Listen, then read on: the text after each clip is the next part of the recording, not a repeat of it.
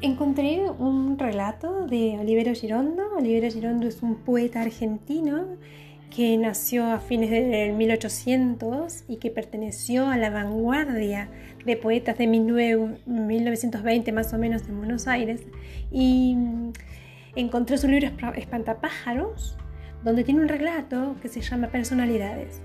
Él escribe la cantidad de personalidades que viven dentro de él y me pareció muy gráfico y una manera muy literaria de eh, explicar una carta natal y su funcionamiento, siempre teniendo en cuenta que estamos haciendo de una manera literaria, artística, pero puede dar una pincelada mm, armoniosa a este lenguaje simbólico que a veces es muy técnico y que si no reconocemos el lenguaje em, eh, astrológico se nos complica de entender.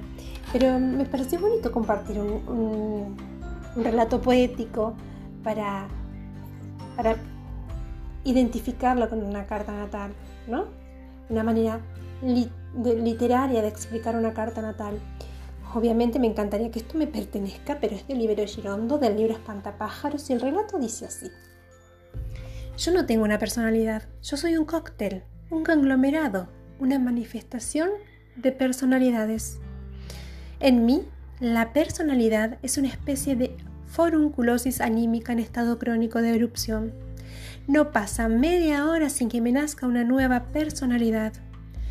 Desde que estoy conmigo mismo está la aglomeración de las que me rodean que mi casa parece el consultorio de una quiromántica de moda. Hay personalidades en todas partes, en el vestíbulo, en el corredor, en la cocina, hasta en el WC. Imposible lograr un momento de tregua, de descanso. Imposible saber cuál es la verdadera. Aunque me había forzado a convivir en la promiscuidad más absoluta con todas ellas, no me convenzo de que me pertenezcan. ¿Qué clase de contacto puede tener conmigo? Me pregunto. Todas estas personalidades inconfesables que harían ruborizar a un carnicero. ¿Habré de permitir que se me identifique, por ejemplo, con este pedrasta marchito que no tuvo ni el coraje de realizarse, o con este cretinoide cuya sonrisa es capaz de congelar una locomotora? El hecho de que se hospeden en mi cuerpo es suficiente, sin embargo, para enfermarse de indignación, ya que no puedo ignorar su existencia.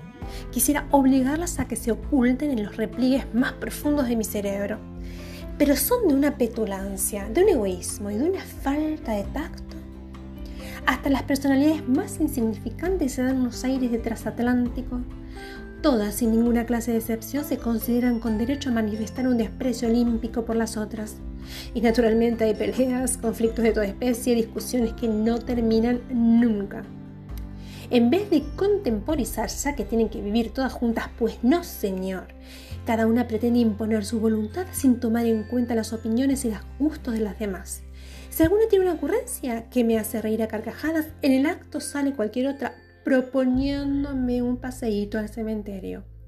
Ni bien aquella desea que me acueste con todas las mujeres de la ciudad, esta se empeña en demostrarme las ventajas de la abstinencia y mientras una abusa de la noche y no me deja dormir hasta la madrugada, la otra me despierta con el amanecer y exige que me levante junto con las gallinas. Mi vida resulta así una preñez de posibilidades que no se realizan nunca, una explosión de fuerzas encontradas que se entrechocan y se destruyen mutuamente. El hecho de tomar la menor determinación me cuesta un tal cúmulo de dificultades. Antes de cometer el acto más insignificante necesito poner tantas personalidades de acuerdo que prefiero renunciar a cualquier cosa y esperar que se extenúen discutiendo lo que han de hacer con mi persona para tener al menos la satisfacción de mandarlas a todas juntas a la mierda. Fin. Me pareció muy gráfica, muy literaria y muy osada. Me encantó cómo podríamos resumir de manera literaria la manifestación de una carta natal con todas sus energías jugando dentro de ellas en diferentes momentos de la vida, del día, de la historia y de las circunstancias. Espero que les guste agregar un poco de poesía a este maravilloso lenguaje simbólico. Estrellate conmigo.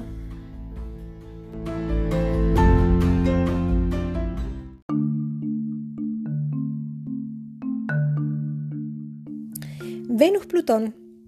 Encontré un relato corto del autor Eduardo Galeano que inmediatamente me vino a la cabeza la alineación planetaria de Venus con Plutón.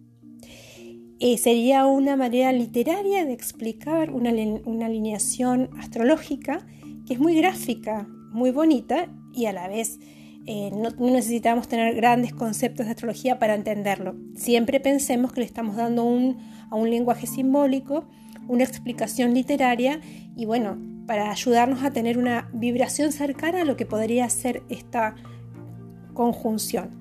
Esta conjunción se va a perfeccionar este jueves y siempre marca en las relaciones una manera, eh, una forma, sobre todo a la gente que nace con esta marca, este sello en su carta natal, de una manera de relacionarse.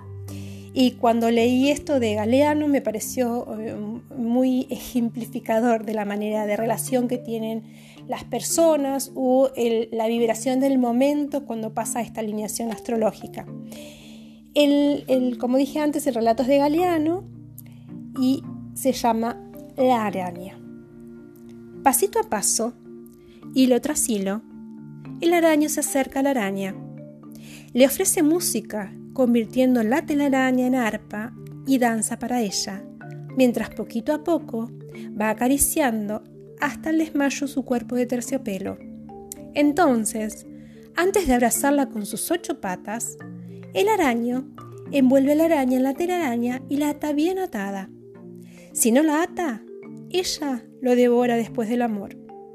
Al araño no le gusta nada esta costumbre de la araña, de modo que ama y huye antes de que la prisionera se despierte y exija el servicio completo de cama y comida. ¿Quién entiende al araño? Ha podido amar sin morir. Se ha dado maña para cumplir esa hazaña y ahora que está salvo de su saña, extraña a la araña.